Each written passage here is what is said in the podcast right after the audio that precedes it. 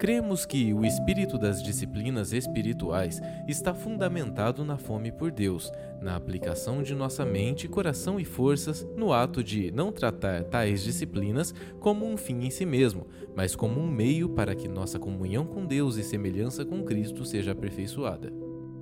Desse modo, iremos imergir no estudo das disciplinas espirituais, tendo em vista como a fome por Deus é essencial e é aperfeiçoada através do exercício dessas práticas. Bem-vindo à série Fome por Deus Compreendendo o Espírito das Disciplinas Espirituais. Bom dia, irmãos. Graça e paz. É um enorme privilégio poder estar compartilhando a palavra aqui hoje, mas também é uma enorme responsabilidade é, gostaria já de pedir aos irmãos para abrirem a Bíblia na carta de Paulo aos Romanos, capítulo 12. Enquanto vocês abrem, eu vou fazendo a introdução. Hoje nós estaremos dando continuidade e encerrando a nossa série sobre disciplinas espirituais, mas não apenas as disciplinas espirituais em si, mas o espírito por trás das disciplinas espirituais.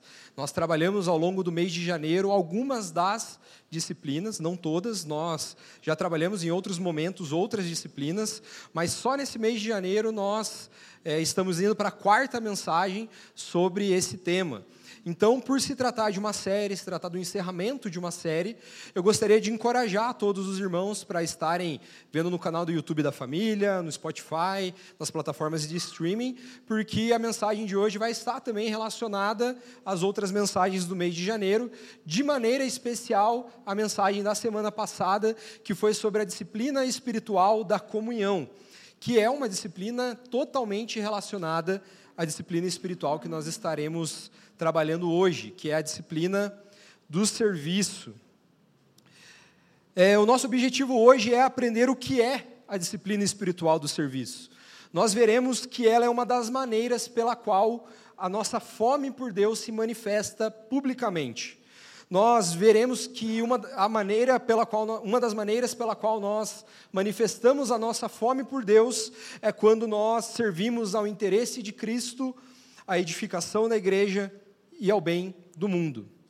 Então, o texto que nós trabalharemos é o texto de Paulo, é, na carta aos Romanos, capítulo 12, nós leremos todo o capítulo, então gostaria de pedir aos irmãos a atenção e que acompanhem junto comigo. Rogo-vos, pois, irmãos, pelas misericórdias de Deus, aqui apresenteis o vosso corpo por sacrifício vivo, santo e agradável a Deus, que é o vosso culto racional. E não vos conformeis com este século, mas transformai-vos pela renovação da vossa mente, para que experimenteis qual seja a boa, agradável e perfeita vontade de Deus. Porque pela graça que me foi dada, digo a cada um dentre vós que não pense de si mesmo além do que convém. Antes, pense com moderação, segundo a medida da fé que Deus repartiu a cada um. Porque assim como num só corpo temos muitos membros, mas nem todos os membros têm a mesma função, assim também nós, conquanto muitos, somos um só corpo em Cristo e membros uns dos outros. Tendo, porém, diferentes dons segundo a graça que nos foi dada, se profecia, seja segundo a proporção da fé. Se ministério, dediquemo-nos ao ministério. Ou o que ensina, esmere-se no fazê-lo. Ou o que exorta, faça-o com dedicação. O que contribui, com liberalidade. O que preside, com diligência. Quem exerce misericórdia, com alegria. O amor seja sem hipocrisia. Detestai o mal, apegando-vos ao bem. Amai-vos cordialmente uns aos outros com amor fraternal, preferindo-vos em honra uns aos outros. No zelo, não sejais remissos. Sede fervorosos de espírito, servindo ao Senhor. Regozijai-vos na esperança, sede pacientes na tribulação, na oração, perseverantes. Compartilhai as necessidades dos santos, praticai a hospitalidade. Abençoai os que vos perseguem, abençoai e não amaldiçoeis. Alegrai-vos com os que se alegram e chorai com os que choram. Tende o mesmo sentimento uns para com os outros, e em lugar de serdes orgulhosos, condescendei com o que é humilde. Não sejais sábios aos vossos próprios olhos. Não torneis a ninguém por mal, esforçai-vos por fazer o bem perante todos os homens. Se possível, quanto depende de vós, tende paz com todos os homens. Não vos vingueis a vós mesmos, amados, mas dai lugar à ira, porque está escrito: A mim me pertence a vingança, eu é que retribuirei, diz o Senhor. Pelo contrário, se o teu inimigo tiver fome, dá-lhe de comer. Se tiver sede, dá-lhe de beber, porque fazendo isso, amontoarás brasas vivas sobre a sua cabeça. Não te deixeis vencer do mal, mas vence o mal com o bem. Essa é a palavra de Deus para essa manhã. Gostaria de convidar todos a fecharem seus olhos para que nós possamos orar. Deus, nós te agradecemos, Pai, mais uma vez, pela oportunidade de estarmos aqui reunidos como parte do seu povo, para relembrarmos e celebrarmos a obra de redenção de Cristo Jesus. Nós te agradecemos porque é o Senhor que nos reúne aqui, é o Senhor que nos reúne como povo pela obra maravilhosa de Cristo Jesus. Pedimos, Pai, pelo Seu Espírito Santo, por intermédio da Sua palavra, que nós possamos estar compreendendo mais hoje do Seu Evangelho e que nós possamos estar respondendo adequadamente ao Seu Evangelho, vivendo, Deus, de uma maneira santa e digna da vocação que o Senhor nos confiou. Que nós possamos nessa manhã dedicarmos como sacrifício vivo a nossa atenção, a nossa dedicação nesse momento e que tudo renda honra e glória ao Seu nome. Em nome do seu filho Jesus te pedimos. Amém. Então, o tema de hoje da nossa palavra será colocando nossa fome por Deus à disposição dos interesses de Cristo, da edificação da igreja e do bem do mundo. Ao olharmos para esse texto que nós acabamos de ler, nós vemos que Paulo vai trabalhando de uma maneira progressiva os relacionamentos dos cristãos. Primeiramente, o nosso relacionamento para com Deus, o nosso relacionamento com o corpo de Cristo, a igreja, e o relacionamento com o mundo. Nesse caso específico desse texto, ele vai falar sobre aqueles que perseguem, perseguiam os cristãos. Mas nós podemos ampliar um pouco mais e entender que se ele orienta nós a tratarmos os nossos inimigos de uma forma, quão mais elevado deve ser o nosso tratamento com aqueles que não, não nos perseguem, mas não fazem parte do corpo de Cristo. E por esse motivo eu gostaria de fazer essa apresentação de acordo com a ordem do próprio texto. E nós veremos nesses três aspectos: o nosso serviço a Deus, o nosso serviço à igreja e o nosso serviço ao mundo. Porém, antes de nós entrarmos mais aprofundadamente no texto, eu gostaria de dar um pouco mais de contexto, dar um pouco mais é, é, de entendimento a respeito da carta que esse texto foi está inserido e também da, da, do público-alvo para o qual ela foi destinada. A minha ideia não é fazer isso de uma maneira extensiva, não é a proposta hoje, mas é, só para a gente entender um pouco melhor esse texto que a gente acabou de ler. Não sei se pode dar spoiler? A gente vai ter uma série esse ano é, expositiva sobre a carta de Romanos, até por isso essa não é a minha intenção. Mas então, a carta aos Romanos. Primeiramente, a igreja de Roma. Essa carta, ela foi escrita pelo apóstolo Paulo para a igreja cristã na cidade de Roma. A cidade de Roma, império, é, é capital do Império Romano. Nós não encontramos muitos relatos que falam a respeito do surgimento dessa igreja, mas não há nenhuma evidência que tenha sido um dos apóstolos que fundou a igreja em Roma. A hipótese mais provável é que, sendo Roma a capital do Império Romano, conforme o cristianismo se espalhava, primeiramente em Jerusalém, na Judéia, Samaria, na Ásia, automaticamente o cristianismo foi chegando na capital do império. Então, pessoas ouviam do evangelho em outras cidades, ouviam a mensagem de salvação, se convertiam, então, ao retornarem para Roma ou irem até Roma, levavam também a mensagem do evangelho. Nós vemos em Atos 2:10 que muitos peregrinos estavam presentes no dia de Pentecostes. Muitos haviam ido até a cidade de Jerusalém para a celebração da festa de Pentecostes, quando o Espírito Santo foi derramado ali no templo e muitos se converteram a Cristo. E provavelmente foram cristãos comuns que fundaram a igreja de Roma. A igreja foi se desenvolvendo de uma maneira orgânica, conforme as pessoas iam se convertendo ao evangelho, a igreja ia se fortalecendo. E no início, o cristianismo na cidade de Roma era majoritariamente formado por judeus convertidos. O cristianismo teve essa origem no judaísmo e conforme judeus iam se convertendo, as comunidades cristãs iam surgindo, mas para muitos eram como se fosse uma seita dentro do judaísmo. Mas por volta do ano 54 depois de Cristo, nós temos relatos históricos que afirmam que os judeus foram expulsos de Roma por causa de uma rebelião. Nós vemos um relato bíblico sobre essa expulsão em Atos 18, 2, quando Paulo conhece Áquila e Priscila, que eram cristãos da cidade de Roma e estavam fora de Roma porque tinham, os judeus haviam sido expulsos da cidade. E essa expulsão, ela é citada em alguns registros históricos como motivada por uma rebelião causada por um tal de Cresto, ou Crestos que, que leva muitos a compreenderem que esse Cristo que os relatos históricos falam, na verdade é Cristo. Então, essa rebelião que houve dentro da comunidade judaica, da cidade de Roma, levou os judeus a serem expulsos por causa da chegada do cristianismo na, na, nessa comunidade judaica. Mas não muito tempo depois, os judeus foram novamente autorizados a voltarem à cidade de Roma. Porém, em aproximadamente 57 depois de Cristo, que é a data mais provável da escrita dessa carta, a igreja de Roma era provavelmente formada por uma maioria gentílica.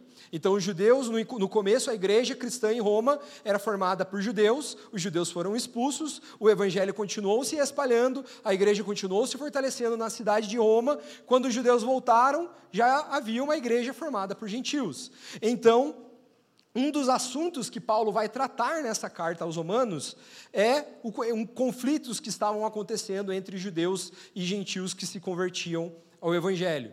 Muitos judeus acreditavam que deveriam continuar seguindo algumas ordenanças da lei, enquanto gentios, alguns gentios não acreditavam que era necessário a circuncisão, a abstenção de alguns alimentos, e esse é um dos temas pelo qual, é, o qual Paulo vai tratar aqui nessa carta.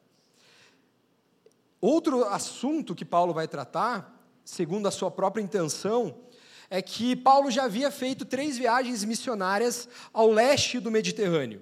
E ele entendia, como ele fala na própria carta, no capítulo 15, que ele já havia concluído a sua missão na parte da Ásia. E agora ele queria ir até a Espanha, do outro lado.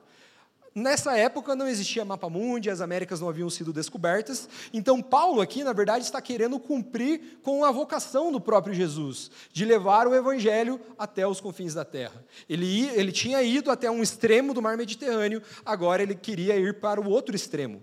Então, Paulo desejava, havia juntado uma oferta das igrejas gentílicas para a igreja da cidade de Jerusalém, ele tinha o interesse de levar essa oferta até a igreja em Jerusalém, depois ir para Roma. E um dos seus desejos com a carta aos romanos é que os romanos os ajudassem, fossem apoiadores da sua missão até a Espanha. Então Paulo se apresenta, vai falar do evangelho, vai falar da mesma condição de pecado entre judeus e gentios, sobre o sacrifício de Cristo Jesus, sobre a, as ordenanças da lei e o evangelho. São vários temas que Paulo vai tratando aqui. E Romanos, ela é a, é a mais completa, a maior e mais abrangente afirmação do evangelho feita pelo apóstolo Paulo. E a partir da perspectiva que Paulo dá nessa carta, todo o panorama bíblico, Antigo Testamento, Novo Testamento, Antiga Aliança, Nova Aliança, ele une tudo e apresenta Cristo como sendo aquele que tinha sido prometido, o sacrifício perfeito que cumpriu toda a lei e agora exigia uma resposta daqueles que acreditavam na sua mensagem. Nós podemos dividir, uma das maneiras que nós podemos dividir a carta de Paulo aos Romanos é entre duas grandes partes. Na primeira parte, que vai do capítulo 1 ao capítulo 11, Paulo apresenta o evangelho. Ele fala que tanto gentios como judeus pecaram, estavam carentes da graça de Deus, não havia um justo sequer, mas o próprio Deus encarnou, se fez homem, se entregou como sacrifício perfeito, e então, na segunda parte, Paulo fala a respeito da forma de viver do cristão. Então, o texto que nós acabamos de ler, capítulo 12, é o primeiro capítulo dessa segunda parte da carta. Paulo já havia apresentado o evangelho, agora ele fala sobre a forma que os cristãos, aqueles que ouviram a mensagem do evangelho e creram nela, deveriam viver. Então, o nosso primeiro tema tendo feito, sido feita a introdução, é o nosso serviço a Deus. E Paulo, antes de nós entrarmos no capítulo 12, ao final do capítulo 11, depois de ter apresentado o Evangelho, nós lê, Paulo faz uma doxologia, uma adoração, louvor a Deus. Nós lemos, a partir do versículo 33, Ó profundidade da riqueza, tanto da sabedoria como do conhecimento de Deus. Quão insondáveis são os seus juízos e quão inescrutáveis os seus caminhos. Quem, pois, conheceu a mente do Senhor, ou quem foi o seu conselheiro, ou quem primeiro deu a ele para que ele venha a ser restituído? Porque dele, e por meio dele, e para ele são todas as coisas. A ele, pois, a glória eternamente. Amém. E logo após fazer essa adoração, Paulo inicia o capítulo 12 fazendo uma exortação, fazendo um pedido aos seus destinatários. Rogo-vos, pois, irmãos, pelas misericórdias de Deus, a que apresenteis o vosso corpo por sacrifício vivo, santo e agradável a Deus, que é o vosso culto racional. Então, nós já podemos aprender com esse texto duas coisas.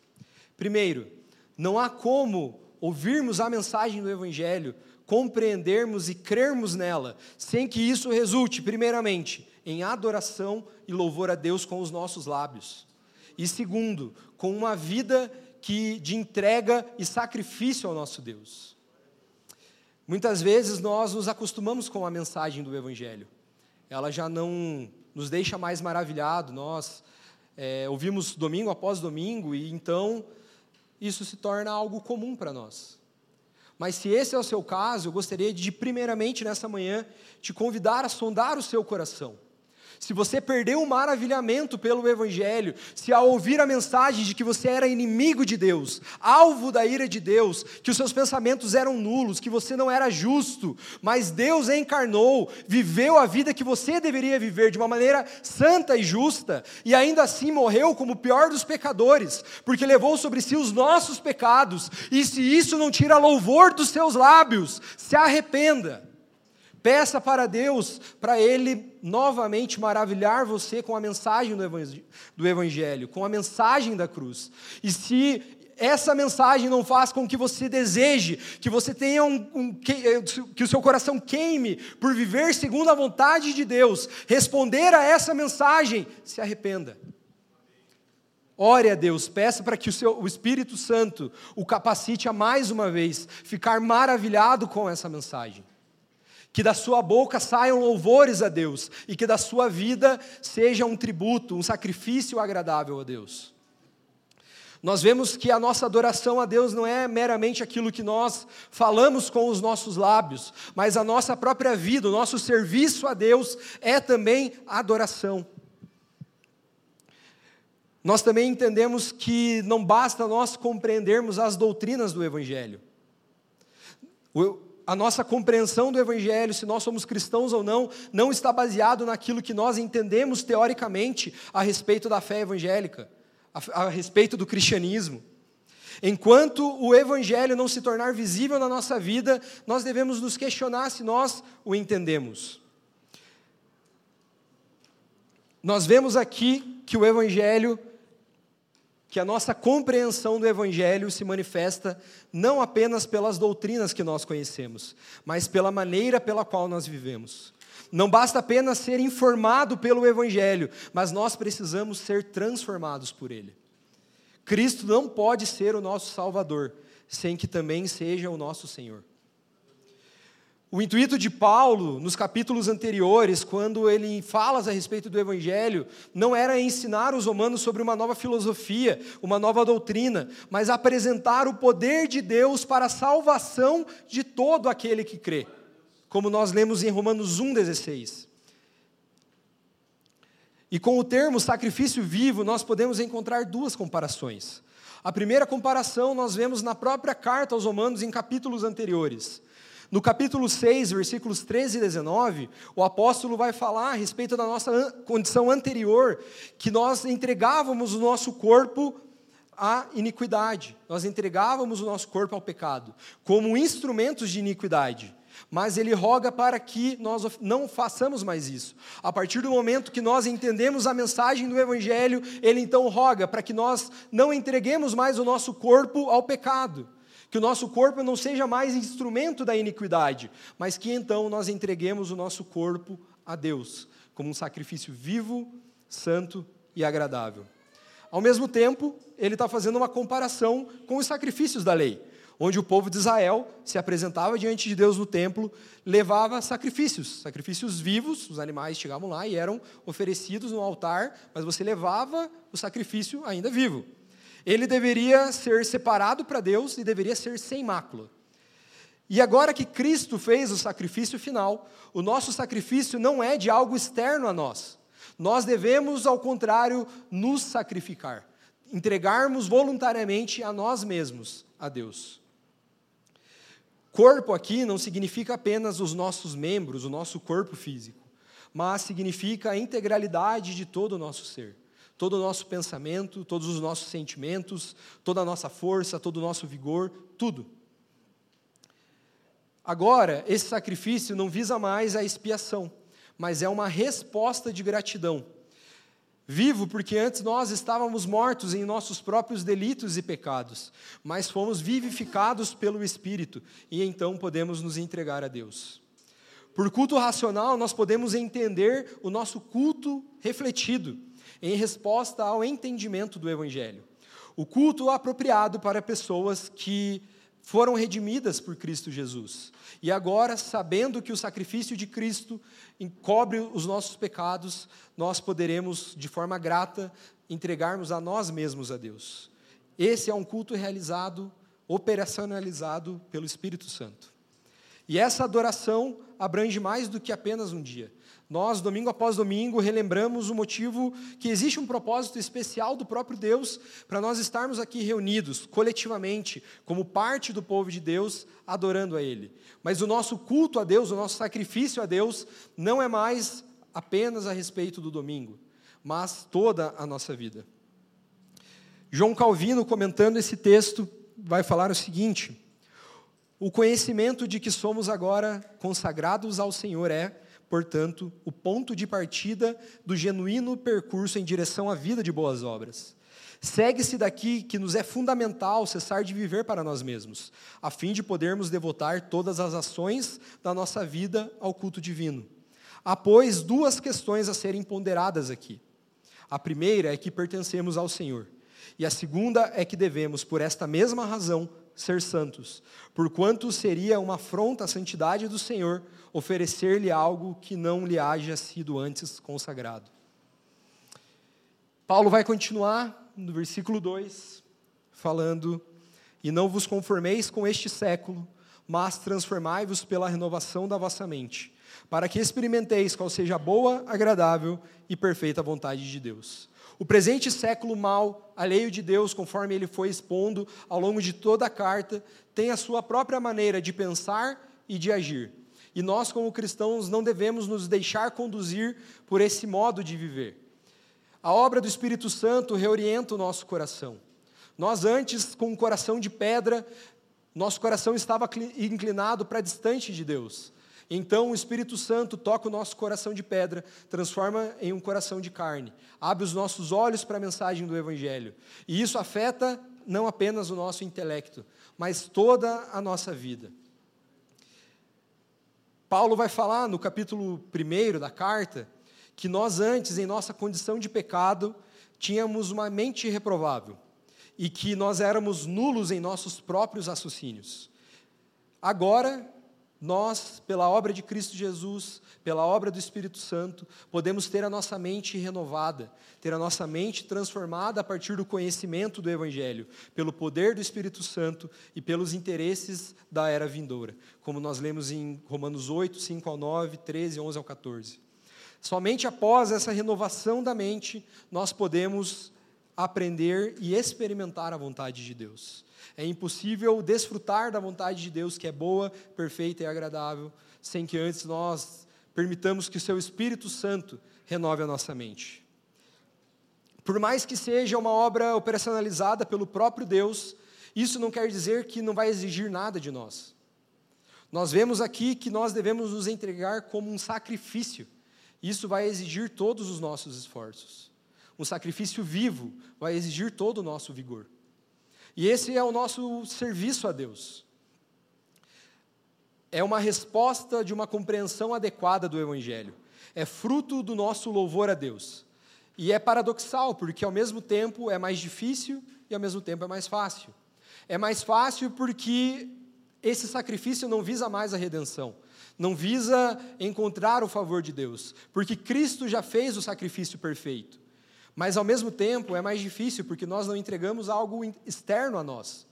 Nós não levamos diante de Deus uma, uma pomba, um carneiro, um cabrito. Nós devemos entregar a nós mesmos. E isso vai exigir todos os nossos esforços. Isso vai exigir renúncia. Isso vai exigir posicionamento.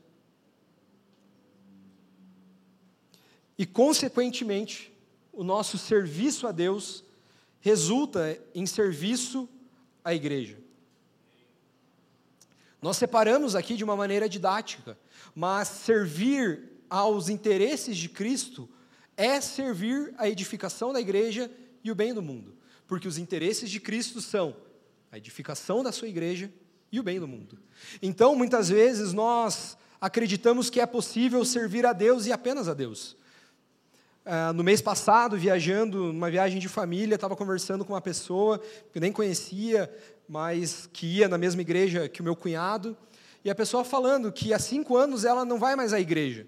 Mas em vários momentos ela falava: não, mas eu continuo servindo a Deus, eu continuo me relacionando com Deus, eu continuo orando, eu continuo lendo a Bíblia. Como se fosse possível amar a Deus e não amar aquilo que Ele ama como se fosse possível servir a Deus e não servir a sua vontade, como se fosse possível servir aos seus interesses sem servir à edificação da sua igreja e ao bem do mundo. Paulo continua falando que, porque pela graça que me foi dada, digo a cada um dentre vós que não pense de si mesmo além do que convém.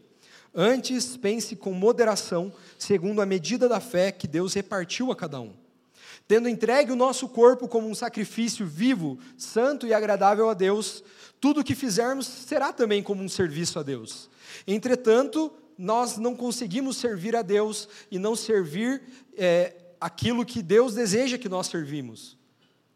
É impossível amar a Deus e não amar aquilo e aqueles a quem Ele ama. É impossível buscar a edificação do corpo de Cristo sem buscar a edificação dos membros do corpo de Cristo. Como nós lemos na semana passada, em uma das citações, estar no Espírito é estar em Cristo, e estar em Cristo é estar unido ao seu, ao seu corpo. Não tem como nós sermos membros de Cristo sem que nós também sejamos comembros uns dos outros. Amar a Deus é amar o povo de Deus. Amar a Deus é amar aquilo e aqueles a quem Ele ama. Servir aos interesses de Cristo é necessariamente servir à edificação da sua igreja e o bem do mundo. São coisas inseparáveis. E um grande impeditivo para que nós consigamos fazer isso é uma concepção inadequada de nós mesmos. Em nossa condição decaída, nós somos orgulhosos, nós temos uma extrema facilidade em olharmos para os nossos próprios interesses, em olharmos para as nossas próprias necessidades. Entretanto, quando nós nos entregamos a Deus, nós não somos mais de nós mesmos. Nós somos libertos do individualismo. Nós podemos olhar pelo interesse de Cristo, pelo interesse do nosso semelhante. Fé aqui não tem o sentido de uma fé salvadora, mas aqui indica o poder espiritual dado a cada cristão para cumprir o seu papel especial. Capítulo, versículo 4 continua: Porque assim como num só corpo temos muitos membros, mas nem todos os membros têm a mesma função, assim também nós, com quanto muitos, somos um só corpo em Cristo e membros uns dos outros. Tendo, porém, diferentes dons segundo a graça que nos foi dada, se profecia, seja segundo a proporção da fé, se ministério, dediquemo-nos ao ministério, ou o que ensina, esmere-se no fazê-lo ou o que exorta, faça-o com dedicação. O que contribui, com liberalidade. O que preside, com diligência. Quem exerce misericórdia, com alegria. Aqui nesse trecho nós vemos que o corpo de Cristo tem unidade, porque todos nós somos unidos a Cristo, Cristo é o cabeça desse corpo, e ao mesmo tempo existe diversidade. O corpo de Cristo é formado por pessoas diversas, não apenas em sua natureza, em suas características, mas o próprio Deus dota pessoas diversas com dons diversos e busca que cada um seja zeloso e responsável com o dom que recebeu de Deus e que todos busquem o bom funcionamento desse corpo. Esse exemplo do corpo, Paulo gosta de usar. O Paulo usa em Coríntio, eh, na carta aos Coríntios, usa também na carta aos Efésios, e nós vemos que todos nós recebemos dons de Deus, e é nossa responsabilidade usarmos esses dons de maneira diligente e adequada ao serviço do corpo. O povo de Deus é formado por pessoas diversas, dotadas por dons diversos, e todos cooperam para o bem do todo. Seja qual for a sua função, ela deve ser feita com excelência e diligência. Ao servirmos a igreja, nós também estamos servindo a Deus. Muitas vezes nós estabelecemos relacionamentos pautados no interesse. Eu olho para o André e falo, cara, o que, que o André pode oferecer para mim? E enquanto essa relação é vantajosa, eu mantenho. A partir do momento que deixa de ser vantajoso, eu não preciso mais manter essa relação. Mas isso traz insegurança nas nossas relações. Porque se eu me relaciono com as pessoas buscando, visando o, o proveito, aquilo que elas podem oferecer, e se elas é, apresentarem vulnerabilidade, eu tirarei proveito desses relacionamentos, então quem garante que as pessoas não farão o mesmo comigo? Somente quando nós entendemos essa verdade bíblica, a partir da renovação da nossa mente, nós entendemos que os nossos relacionamentos não devem ser pautados pelo benefício. Todos nós dependemos uns dos outros. Eu posso te oferecer algo, mas eu vou depender de algo de você. Existem áreas que eu vou ser vulnerável, eu vou precisar ser protegido. Mas se eu estou numa comunidade, se eu estou no corpo de Cristo, eu posso ter a confiança nas minhas relações, de que pessoas olharão pela minha vulnerabilidade e ao invés de tirarem proveito, me protegerão. E da mesma forma eu protegerei os meus irmãos quando eles estiverem vulneráveis. Nós devemos zelar pela edificação do corpo de Cristo. Em um corpo sadio, cada um cumpre com a sua função para o bem do corpo. Uma coisa que nós podemos perceber aqui, embora Paulo não deseje fazer uma lista extensiva, mas nós podemos perceber uma ausência aqui. Não existe o dom de espectador. Por incrível que pareça, muitas pessoas acreditam ser dotadas com esse dom. Eu vou ao culto, eu consumo a palavra, eu consumo as músicas. Se tiver bom, eu bato palma, canto junto. Se tiver ruim, eu reclamo na saída. Mas não existe esse papel aqui. Cada um tem um dom e é responsável por cumprir para a edificação do corpo de Cristo, para o bem do todo, de maneira zelosa e responsável com esse corpo. Muitas vezes nós olhamos para falhas no corpo de Cristo e nós criticamos, sem assumir a nossa parte, sem cumprir com a nossa responsabilidade. Talvez o que você está vendo estar errado, está errado porque você não cumpre a sua parte. Muitas vezes nós olhamos para o cenário evangélico no Brasil e nós falamos isso está errado, mas talvez esteja errado porque você não cumpre a sua parte. Então, ao invés de reclamar nas redes sociais, assuma a sua responsabilidade. Assuma o dom que Deus te deu e cumpra com a sua parte para a edificação do todo. Nós vemos aqui que há um entrelaçamento entre os membros do corpo de Cristo. Um so, nós somos dependentes uns dos outros. Não há como nós pensarmos a, a, a, acima do que nós somos quando nós entendemos isso. Ao discernirmos o corpo de Cristo, nós não, não tem como nós pensarmos mais de nós mesmos. Porque você pode sim ser dotado por dons maravilhosos, Seja responsável com eles. Mas, e saiba que você sozinho não é suficiente. Você depende dos seus irmãos. Muitas vezes nós ficamos, né? Ai, o meu dom, ai, porque eu canto super bem, ai, porque é, eu ensino bem. Ai. Irmão, para de olhar um pouco para o seu dom, olha para o dom dos outros irmãos e reconheça a sua dependência também dos seus irmãos. Se um membro deixa de cumprir com a sua função, todo o corpo sofre. Não é uma relação baseada em interesse próprio, mas na oferta que nós fazemos de nós mesmos a Deus e uns aos outros. Paulo continua: o amor seja sem hipocrisia. Detestai o mal, apegando-vos ao bem. Amai-vos cordialmente uns aos outros com amor fraternal, preferindo-vos em honra uns aos outros. No zelo, não sejais remícios, sede fervorosos de espírito, servindo ao Senhor. Regozijai-vos na esperança, sede pacientes na tribulação, na oração, perseverantes. Compartilhai a necessidade dos santos, praticai a hospitalidade. Abençoai os que vos perseguem, abençoai e não amaldiçoei. Alegrai-vos com os que se alegram e chorai com os que choram. Tende o mesmo sentimento uns para com os outros. Em lugar de ser desorgulhosos, condescendei com o que é humilde não sejais sábios aos vossos próprios olhos. Aqui o ensinamento de Paulo ecoa o próprio ensinamento de Jesus. No ano passado, nós trabalhamos uma série do Sermão do Monte que também vai tratar o próprio Jesus nos ensinando sobre os nossos relacionamentos. E Paulo começa falando a respeito de um amor sem hipocrisia. E aqui nós cometemos diversas vezes um equívoco enorme nós entendemos que um amor sem hipocrisia, um amor que não é fingido, é aquele negócio assim, cara, eu conheci o Salomão e, cara, a gente se deu bem, então é fácil amar o Salomão, porque o cara é gente boa, o cara canta bem. Então, esse é o amor sem fingimento. Mas quando, na verdade, um amor sem hipocrisia, um amor que não é fingido, não é oposto a um amor sem sacrifício, sem dedicação. É muito mais difícil ter esse tipo de amor, porque é muito mais fácil pegar aquele irmão que eu não tenho muito assunto e tal, vem ali no domingo, dou um tapinha nas costas, Deus te abençoe, e não me relaciono com esse irmão. Mas, de fato, amar esse irmão é estar com o meu coração dedicado a isso. É mesmo independente dos interesses em comum. É olhar para o meu irmão e falar, cara, eu vou amar esse irmão porque não é uma escolha, é um mandamento.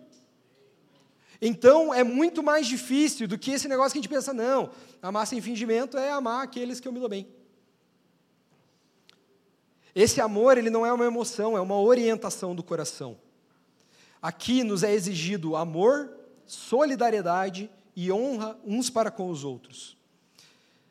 Pensar cada um sobre si mesmo com moderação, pensando cada um sobre si mesmo com moderação, e compreendendo a diversidade dos dons e a dependência entre os membros do corpo de Cristo, vai resultar em um amor fraternal. Nós nos amaremos cordialmente e preferiremos em honra uns aos outros. Nós vemos no versículo 11 que Paulo nos repreende quanto à omissão em relação ao zelo. No zelo cristão, no viver cristão, não há espaço para letargia, para omissão, para preguiça. Existe um termo, que não é um termo bíblico, é um termo que alguns é, antropólogos, alguns sociólogos têm usado. É, o termo em inglês é quiet quitting, que é uma saída silenciosa, que vai falar a respeito das pessoas que hoje no seu trabalho, por já terem às vezes se dedicado muito ao trabalho, fazendo hora extra, tiveram um burnout e agora é, elas têm aquela postura assim: eu faço o que sou pago para fazer, não me peço para ficar um minuto a mais. É mais ou menos isso. E eu sei que a realidade de muitos irmãos aqui hoje é que em outros momentos da jornada vocês serviram em igrejas onde vocês foram explorados por, por lideranças. Mas não há espaço dentro da vida cristã para quiet quitting. Eu vou fazer o que me pedem. Eu vejo um copo ali, vejo a criança quase chutando o copo, mas ah, se eu estou vendo, outra pessoa está vendo também. Não, se você está vendo, junta.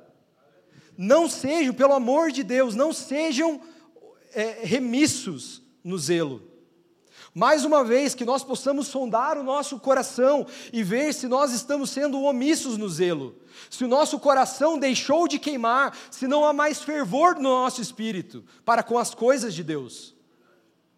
Se esse é o seu caso, se você sondar a si mesmo e compreender, não, essa é a minha realidade, irmão, que você possa receber refrigério de Deus, que você possa encontrar em Deus e na comunhão regozijo, e que você possa mais uma vez voltar a não ser mais remisso em relação ao zelo, que o seu espírito possa voltar a ferver em amor para com as coisas de Deus. nos é exigido um sacrifício que vai nos exigir todos os nossos esforços. Sacrifício. E vivo, exige todo o nosso vigor. Então, pelo amor de Deus, irmão, que nós possamos hoje sondar o nosso coração, e se esse for o nosso cenário, que nós possamos nos arrepender e buscar em Deus a capacitação do Espírito Santo, refrigério, regozijo, e que nós sejamos curados na comunhão e no serviço uns aos outros. Quando um membro é amputado, o corpo sente, mas o membro morre. Não há vida fora do corpo, não há vigor fora do corpo. No 12, nós vemos três mandamentos: regozijem-se, sejam pacientes e perseverem. Quando nós colocamos a nossa esperança na glória que nós temos em Cristo Jesus, nós podemos lidar com as nossas situações com paciência e perseverança. Através da oração, nós somos capacitados a viver essa realidade em meio às mais diversas situações. Muitas vezes a nossa realidade não é uma realidade que nos traz regozijo, não nos traz paciência, não nos traz perseverança. Mas na oração nós podemos ser capacitados por Deus, entregar diante dele as nossas ansiedades e desfrutar da paz que excede todo entendimento. A nossa fraternidade uns para com os outros se manifesta quando nós compartilhamos as nossas necessidades.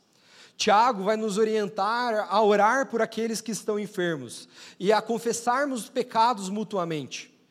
Nós vemos em Provérbios 17 que na aflição nasce um irmão. Então, no corpo nós encontramos cura, encontramos vida. Se você está doente, peça oração. Se você está em contato com alguém que está doente, ore por essa pessoa. Chame os presbíteros para que imponham as mãos. Se você está em pecado, confesse os seus pecados uns aos outros, para encontrar cura. Se você está próximo aos seus irmãos e eles estão em pecado, seja um ouvido para a confissão, seja edifique os seus irmãos, não para fofoca, mas buscando a edificação do corpo de Cristo. E isso pode ser feito de uma maneira simples. Aqui nós vemos que servir ao corpo de Cristo não é só o serviço ao culto dominical. Nós somos recomendados à hospitalidade. Muitas vezes nós usamos isso de desculpa. Nossa, mas eu não canto bem. Nossa, mas eu não entendo nada de computador. Irmão, você tem uma casa? Você sabe cortar pão, colocar maionese perto, assim, fazer um café? Então não há desculpa. Se nós nos entregamos totalmente a Deus, nós não somos mais de nós mesmos e os nossos bens também não são mais nossos. O nosso carro não é mais nosso. A nossa casa não é mais nossa. Mas serve também para a edificação do corpo de Cristo. Tudo que nós temos tem que estar à disposição do Senhor. No 14, nós vemos Paulo aqui ecoando o ensino de Jesus, que nós vemos em Lucas 6, do 27, 27 e 28, a respeito de como nós devemos lidar com aqueles que nos perseguem. No 15, nós podemos ver um mandamento, uma ordenança muito difícil de se cumprir. Alegrar com os que se alegram e chorar com os que choram não é uma tarefa fácil. Isso exige que nós pensemos adequadamente a respeito de nós mesmos, que nós prefiramos em honra uns aos outros, porque em diversos momentos a minha situação vai ser uma situação alegre, e a do irmão vai ser de choro, e eu tenho que chorar com esse irmão, ou às vezes a minha situação é uma situação de choro, mas eu tenho que alegrar com o meu, com o meu irmão. Eu fui demitido, mas eu tenho que celebrar a promoção do meu irmão. Eu vou casar, mas eu tenho que ajudar o meu irmão que está desesperado porque não encontra uma mulher. Meu Deus!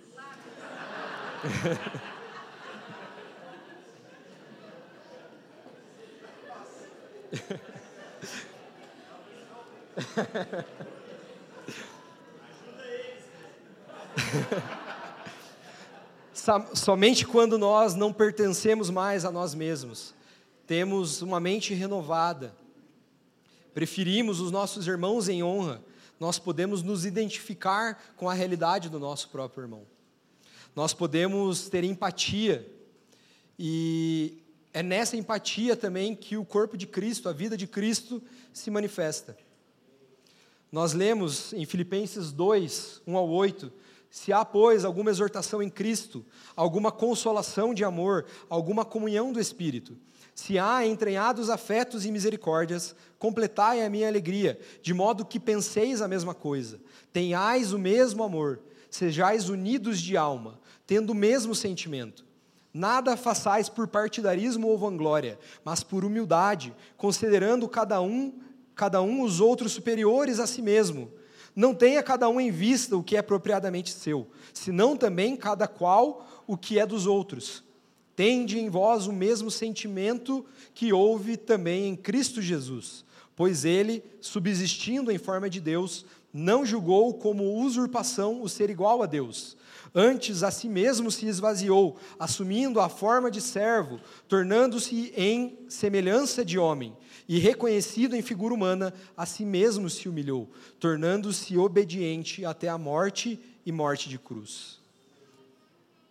Não há como nós compreendermos essa mensagem do Evangelho, que o próprio Deus se despiu da sua glória, encarnou, se fez homem, e um homem obediente, servo, que se entregou, foi obediente até a morte, morte de cruz. Não há como nós entendermos essa mensagem e não termos o mesmo sentimento que houve em Cristo Jesus e nos sacrificarmos pelo nosso irmão.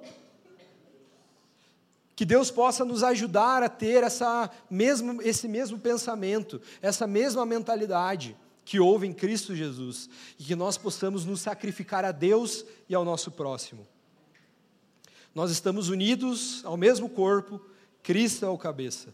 Nós devemos ter o mesmo sentimento uns para com os outros.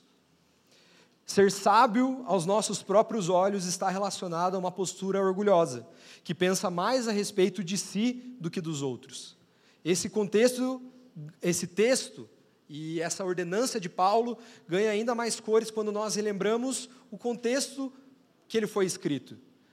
A igreja de Roma estava dividida entre gentios e judeus. E o que ele pede aqui, o que ele ordena aqui é: tenham a, mesmo, a mesma mente, o mesmo pensamento.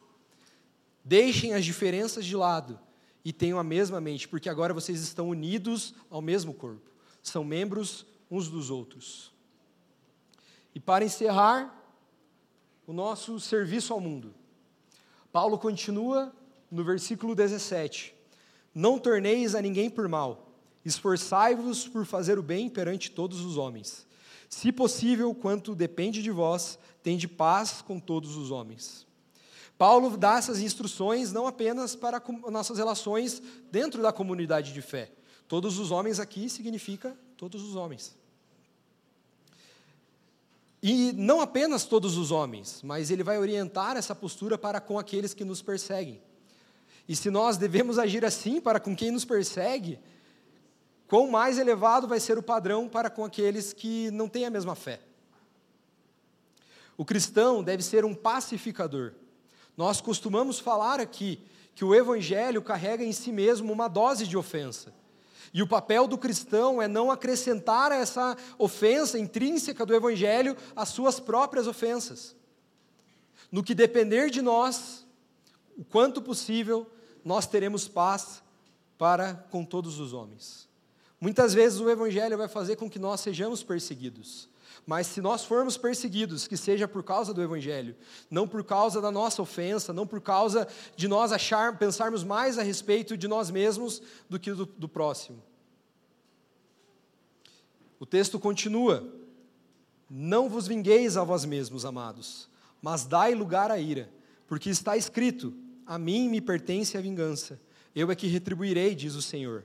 Pelo contrário, se o teu inimigo tiver fome, dá-lhe de comer. Se tiver sede, dá-lhe de beber. Porque fazendo isso, amontoarás brasas vivas sobre a sua cabeça. Não te deixeis vencer do mal, mas vence o mal com bem. Essa primeira afirmação ali, é, é, a mim me pertence a vingança, assim diz o Senhor, eu é que retribuirei, assim diz o Senhor, é uma referência direta a Deuteronômio 32, 35. E aqui nós aprendemos que quando nós buscamos os nossos próprios direitos, buscamos a vingança por nós mesmos, nós estamos usurpando de Deus o seu devido direito. Nós, por não pensarmos mais de nós mesmos, preferirmos os outros em honra, não sermos orgulhosos, abrimos mão dos nossos direitos da nossa reivindicação de vingança para com aqueles que nos fizeram mal. E essa postura, ela só é possível quando nós confiamos em Deus e na sua justiça. No capítulo 5 da carta de Tiago, o apóstolo vai, vai falar a respeito da injustiça dos ricos, que estavam retendo o salário dos trabalhadores. E ele não é leve a respeito dessa repreensão que ele faz. Ele fala que a injustiça dos ricos não estava passando despercebida diante de Deus e que o próprio Deus vingaria os injustiçados. Entretanto, aos injustiçados, ele orienta paciência e fortalecimento do coração, confiando no retorno do Senhor. No 21, nós vemos uma referência direta a Provérbios 25, 21 e 23. Tem diferentes interpretações a respeito do que esse termo, amontoar brasas vivas sobre a sua cabeça, significa.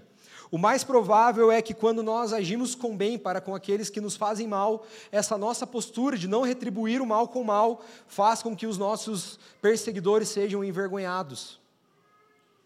E, possivelmente, se arrependam do mal que nos fazem. João Calvino vai falar, comentando esse texto, que concordo que isso é demasiadamente difícil e completamente contrário à natureza humana. Mas não há nada que seja tão árduo que não possa ser dominado pelo poder de Deus, e este jamais falhará, contanto que não deixemos de pedir-lhe que nos conceda o seu poder. Embora dificilmente haja alguém que tenha alcançado tal progresso na lei do Senhor que cumpra perfeitamente este preceito, ninguém pode gloriar-se de ser filho de Deus ou de vangloriar-se de ser cristão sem que haja antes realizado, pelo menos em parte, esta trajetória e não haja lutado diariamente por resistir à vontade de agir contrariamente. Novamente, se nós devemos tratar assim os nossos inimigos, aqueles que nos perseguem, quão elevada deve ser a nossa postura com os nossos irmãos na fé, com aqueles que não, não professam a mesma fé e não nos perseguem. Nós temos dificuldade em lidar com os nossos irmãos na fé que são diferentes, isso só evidencia o quão longe nós estamos de, da ordenança bíblica, de tratarmos dessa forma os nossos inimigos. Mas não há desculpas para nós. Se nós de fato entendemos a mensagem do Evangelho, nós buscaremos no poder de Deus a capacitação para que nós possamos viver dessa maneira. Esse padrão, irmãos, não é um padrão tranquilo, leve. O que nos é exigido como resposta ao Evangelho é algo que nos requer tudo. É um padrão muito elevado. E esse padrão é tão elevado que em diversos momentos nós olhamos para o texto bíblico, nós olhamos para nós mesmos e nós nos sentimos frustrados. Nós olhamos para aquilo que a Bíblia requer de nós, o que o Evangelho requer de nós, olhamos para a nossa própria vida e vemos que há um abismo. E isso nos entristece, e isso nos deixa frustrado. E é por isso que, para encerrar, nós voltamos novamente ao início do capítulo. Rogo-vos, pois, irmãos, pelas misericórdias de Deus. Somente pelas misericórdias de Deus nós poderemos responder ao Evangelho de maneira apropriada. Somente pelo poder do próprio Deus, do seu Espírito Santo, nós poderemos servir aos interesses de Cristo, à edificação da sua igreja e ao bem do mundo. Obrigado por nos ouvir. A Família dos que Creem é uma igreja local em Curitiba comprometida com o Evangelho e a vida em comunidade. Para nos conhecer melhor e manter contato, acesse famíliadosquecreem.com.br.